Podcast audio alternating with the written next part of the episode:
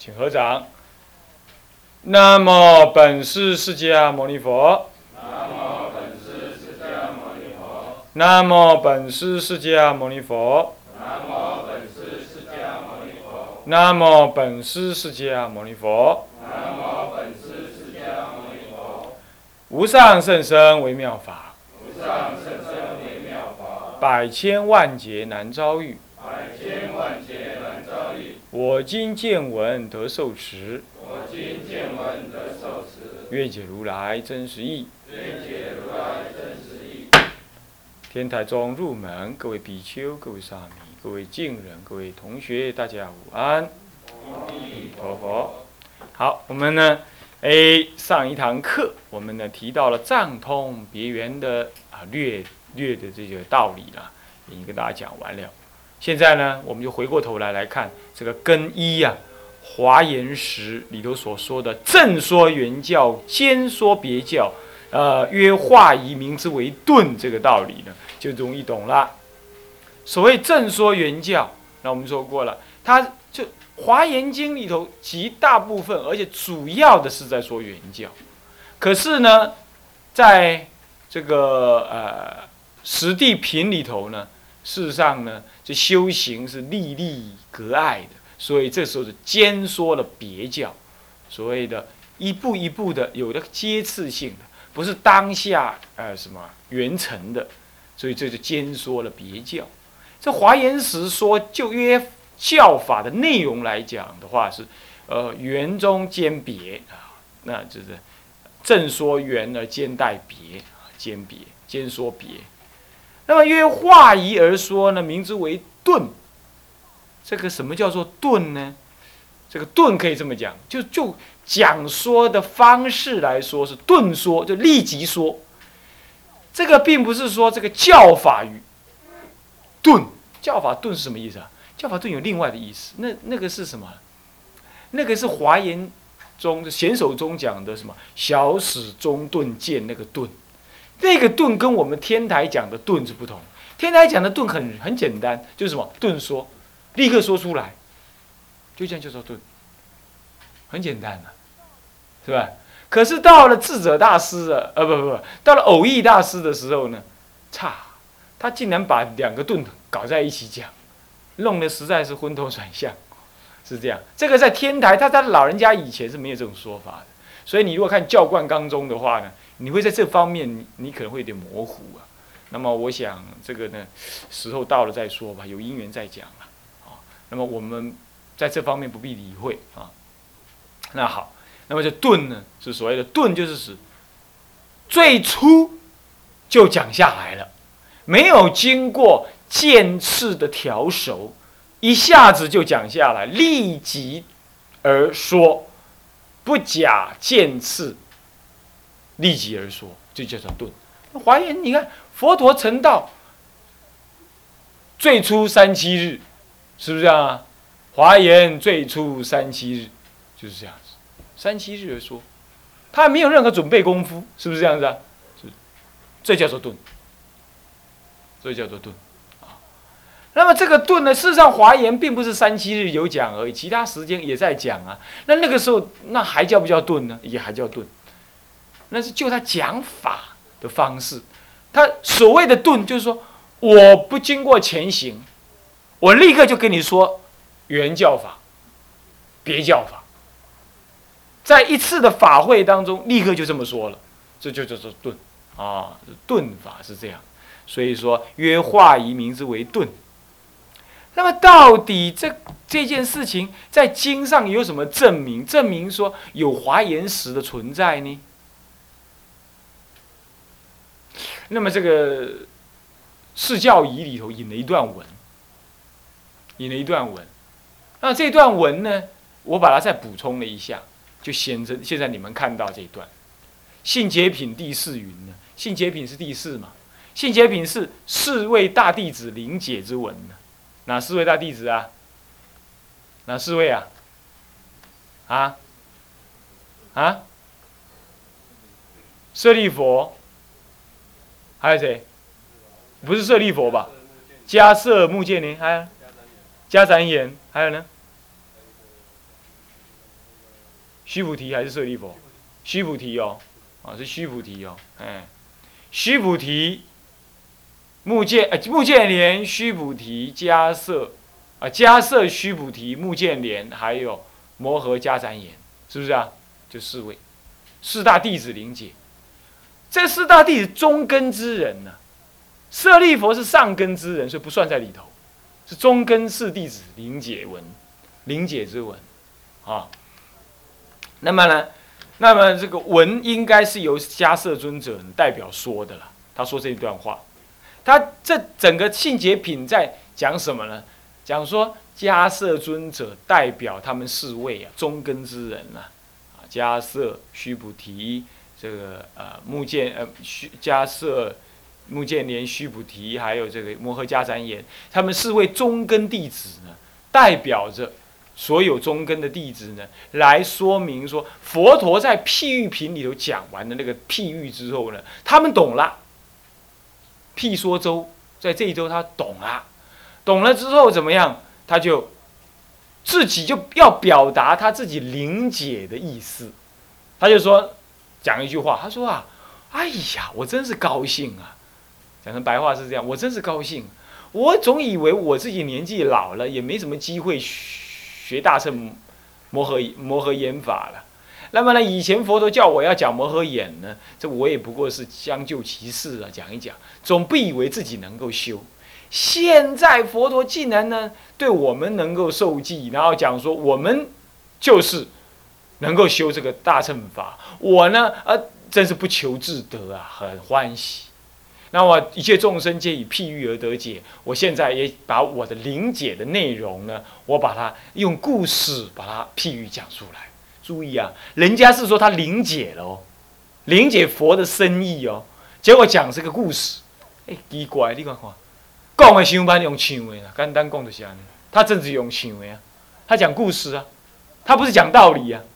整个《法华经》这一部分是非常的什么精彩的呀，他没有讲道理。他没有讲说，我真正懂什么了。他用个故事来讲，你懂吧？好，因为这里头算是很精彩，有两好几个精彩的部分呢。比如说那个这个这个譬喻品里头那个那个火灾三界火灾，那个也是很惊险的。然后再来就是性洁品，性洁品的穷子玉，这个描写那个内心的感觉，也是怎么样，很很特别的啦。也是很特别的，不过我觉得信解品更特别的是，它代表着弟子领会了佛陀教法的内涵，在这里头引的，就是要引出这段意思来，这样了解吗？那么中根弟子本来不懂得佛陀施教的用心，现在他知道了，他把灵解的内容给讲出来，不过很不幸的，他还不是真讲。他用故事来讲，那还没有智者大师来解释的话呢，我们还真不知道这些四四位中根弟子他理解的是什么什么内容。那现在他就，现在他就真正讲出来。现在智者大师把它撵出，他告诉我们说，每一段文里头他理理解的是什么。那么这个就可以看出来说，智者大师建立天台教判呢，其实是真的是用了很多。《法华经》里头的体悟，他当时在《法华》中证得玄陀罗尼呢，这不是名不虚，这是名不虚传的，还真是如此，这样了解吗？还真是如此。那么我们来看看智者大师怎么理解哈，也可以说是四子四位弟子当中理解当中暗含的道理。他讲个故事哦，他讲的故事大体，我我讲个大概哈，你先听看。你们没有送过《法华经》吗？没有送过人举手，真的假的？没有送过，都还没送过是？没有送过《法华经》，还没有送过《法华经》的。好，OK，那现在确实有人没送过嘛，哈。那我就讲个故事，讲这《法华经》的故事，大概大概跟你讲一下，是这样啦。是说啊，这个，呃，这个这个，他故事里头就是有个城市里头有一个老，有个老长者，有个长者，他呢非常非常多的钱。啊，威势，有钱有势。那么家里呢，童仆啦，财产啦，事业很庞大。那么可是呢，最大的遗憾就是没有儿子继承他这个事业。那有一天呢，又怎么样？又坐在那个门口，哎，就在那个他的客厅啊，大门洞开，那么，糟糕，大门洞开啊，大门洞开，然后呢，他就呃，表示说，怎么样？表示说这个有很多仆从啊在旁边。那就在这个时候呢，有这么一个穷子，穷子啊。穷的儿子小子啊，他呢从远地怎么样？他从远地一直嗯这个乞食，那沿路这样乞食乞食，弄得全身是脏兮兮的这样子，哦，弄得全身脏兮兮的，然后啊来到了这个大宅长者的门口，来到大宅长者的门口啊，他好奇呀。探头进来看，哦，这是什么人家？就一般人的穷人都是这样想，窥视那个有钱人的家里。哦，一看，哎呀，那有长者哎，哦，这么多人，哦，好漂亮哦。他在门口这么看看看，傻乎乎的看的时候呢，这个长者啊，远远的这么一看，啊，那不就是我的儿子吗？他什么特征？什么特征？我认出来了，比如这意思。那他就跟旁边的人讲，哎。那个人，那个人，那个人，我是我要找的人，快去把他抓来，就要找来了。他不是抓了，找来。旁边的人呢，财大气粗嘛？他想替长者做事，他就过去，穿的很庄严的童仆的身，就过去就把那个小子这个找的来。啊，这个小人，这个这个这个这个少年人呢，这个啊，我只是个乞丐，那这个比国王还有钱的人，那竟然抓我去，我完了，我我这下抓进去一定完了，已经头没了。他就啊叫啊叫啊，他硬抓硬抓抓。老板这么说要抓进进来嘛？你知道，老板是很严重的。老板在黑道里头讲，他就是黑道的老大，是不是这样？呃，那么呢，老板说说抓进来，抓进来之后，他就他就这么叫了。这这就有一段话哈：急遣旁人，急追将还，尔时使者急。急走往捉，穷子惊愕，嗔怨大患。我不相犯，何谓见作？就是这段文，就这段文了。那死者直之欲急，强牵将缓。于是穷子自念无罪而被求职，此必定死。转更黄布，是闷绝必地。就这段文，就他在门口被穷被那个长者认出来之后啊，那个。那个长者就说：“密遣旁人，为什么要密遣旁人？秘密的哎，前面那家伙，去把他抓来。大家很多人嘛，把密遣把他抓来。这个时候呢，使者就很快的走过去把他抓。那穷子就很惊讶，说：‘哎哎，你抓我干什么？你抓我干什么？我又没有偷你们家东西，你今天为什么捉我？’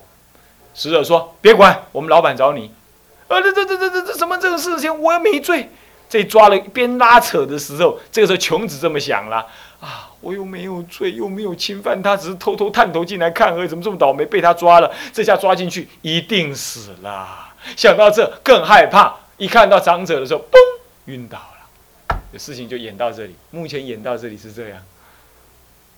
你看是不是很精彩？你靠一点想象力的话，其实《法华经》读起来是蛮精彩的。这一段很精彩，他这么讲。OK。那么，当然还有其他文了。不过接下来我们再看看这段文到底什么意思呢？我们来，它凝结什么呢？急遣旁人，急追将缓，是迦摄尊者体会到说，怎么样？为什么要遣旁人呢？因为当机是凡夫，那。已经久修的菩萨呢，是凡夫所不认得的。他跟佛是很相应的，所以对佛来说，是他旁边的人，是跟佛是法身大士，跟佛很贴近，所以他是旁人。对凡夫来说，凡夫不认得这九修的菩萨，已经体会大乘佛法，已经体会原教的密意、圆顿的中道实相，他不知道，所以对凡夫来说，他们也是旁人，懂吗？所以就是《华严经》上说，遣什么呢？法会功德林、金刚床，还有金刚藏四位菩萨，分别说，呃，实信、实住、实信，呃，实住。实行信住实呃呃实信住行相地实实信呃实住实行实回向实地四十位的法身大事的阶位内容，分别请这四个人讲。华严经上就这段文，华严经上说，佛以大威德力加持。所谓的旁边写的小字啊，旁边写法会功德林金刚床金刚藏四位菩萨讲解什么？是住行相地实住实行实回向实地这四十位的道理。那这就是浅旁人啊？为什么急追呢？为什么急追？急急的去追呢？为什么叫急追呢？因为你你在很远的地方。我怕你跑了，我要很快的跑过去，对不对？这什么意思？你知道？因为华严讲四十法身大事的法，四十法四十位四十位的法呢，这个是大法，可是对凡夫来讲很遥远，对不对？是不是啊？所以要急追而去。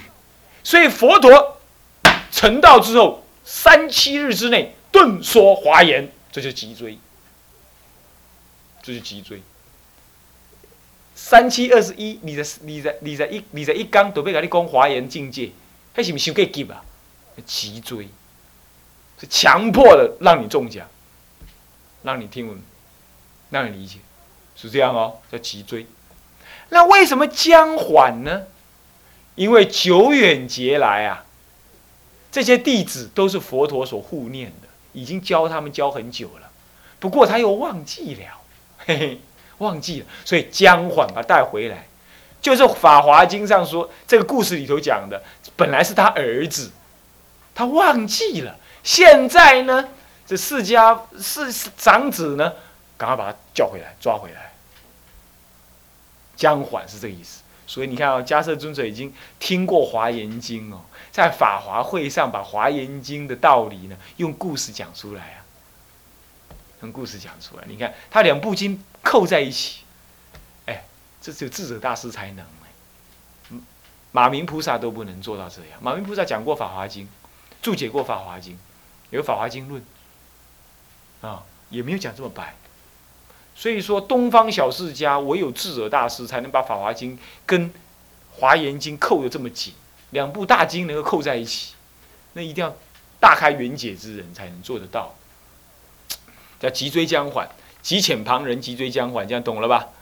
那么耳识死者急走往捉，为什么叫急走往捉？将这个大教，将这个明白的道理怎么样？真实直接的就怎么样？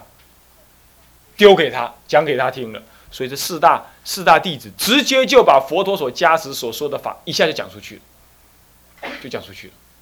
所以叫做急走往捉。就把他抓回来，这真的是这样哎！有时候要跟你们讲解佛法，你们还不一定听。我不想听。我现在我我我我只要数呼吸。我现在我要去哪里？是参学。你跟他讲说，你慢一点去嘛。他一定要去。